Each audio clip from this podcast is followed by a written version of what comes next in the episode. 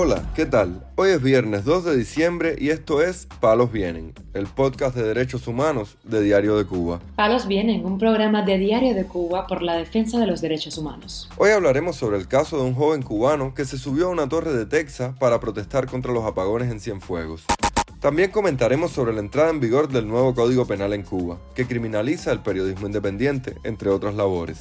Por último, profundizaremos en la situación del preso político cubano José Daniel Ferrer, cuyos familiares denunciaron que le fue confiscada su correspondencia. Lo más relevante del día relacionado con los derechos humanos en Palos Vientos.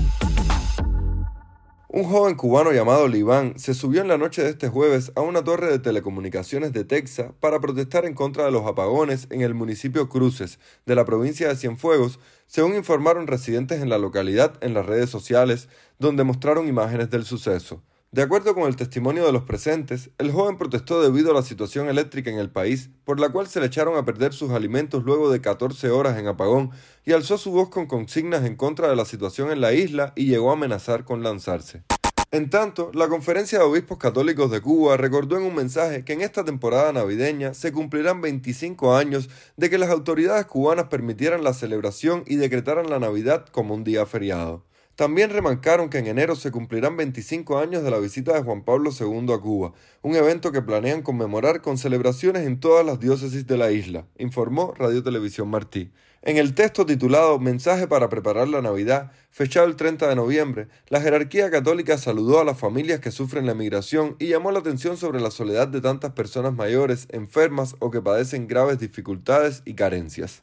Los obispos también pidieron la libertad de los cubanos que se encuentran en prisión al afirmar que cuánta alegría traería para sus familias y pueblo en general saber que en esta Navidad un buen número de quienes guardian prisión se les otorga la libertad y retornan a sus hogares para reinsertarse en la vida habitual e iniciar así el nuevo año. El comunicado de los religiosos también constituye un llamado a la unidad de los cubanos que en esta Navidad volvamos a soñar con construir una patria de hermanos, donde cada uno pueda vivir con dignidad, donde nos escuchemos y dialoguemos para discernir el futuro, donde luchemos por el bien de todos, en especial de quienes han quedado marginados por distintos motivos.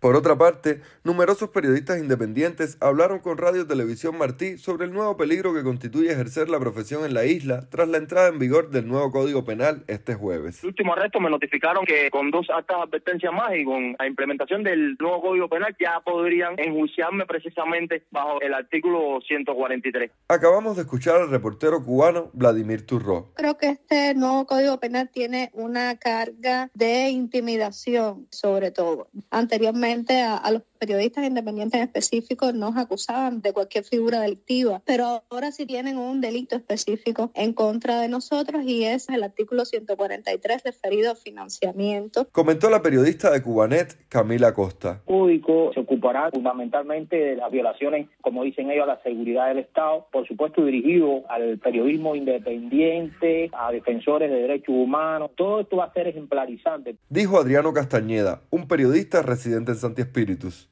lo que yo hago que es atender prisioneros políticos, la defensa de los derechos humanos, la denuncia, el periodismo. Yo estoy dispuesto a cualquier cosa. No me voy de Cuba, sigo trabajando y me da un comino que hagan todas las leyes que quieran hacer. Comentó el reportero Juan Carlos González Leiva, residente en Ciego de Ávila. El mayor peligro para los periodistas está recogido en el artículo 143 del Código Penal, el cual establece que quien, por sí o en representación de organizaciones no gubernamentales, instituciones de carácter internacional, formas asociativas o de cualquier persona natural o jurídica del país o de un Estado extranjero, apoye, fomente, financie, provea, reciba o tenga en su poder fondos, recursos materiales o financieros con el propósito de sufragar actividades contra el Estado cubano y su orden constitucional, incurre en sanción de privación de libertad de 4 a 10 años.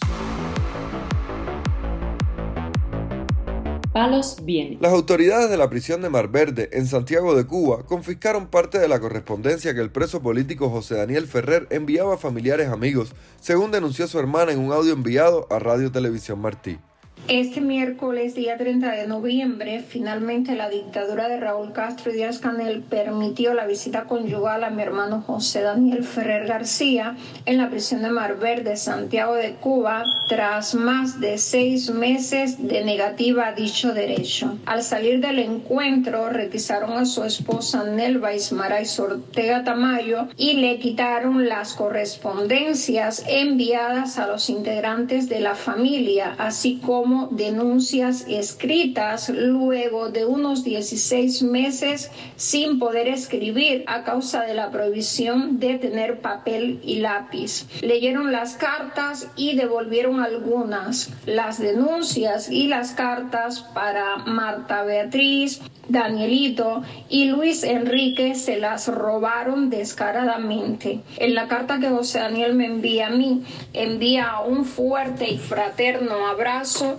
así como su eterno agradecimiento a todos los hermanos de lucha e ideas, amigos y personas solidarias, a quienes asegura no defraudará. Las cartas fueron ocupadas a la doctora Nelva Ismaray Ortega, esposa del coordinador general de la Unión Patriótica de Cuba, a la salida de la visita conyugal de este miércoles, un beneficio que le fue negado a Ferrer por más de seis meses.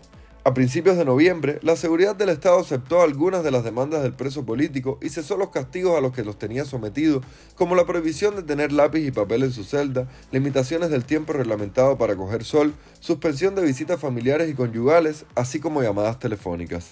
También la organización defensora de los derechos humanos Prisoners Defenders denunció esta semana que el régimen de Cuba le niega la atención médica que necesita al joven Michel Gerardo Carey Abadín, ciudadano canadiense de origen cubano condenado por las protestas de julio de 2021.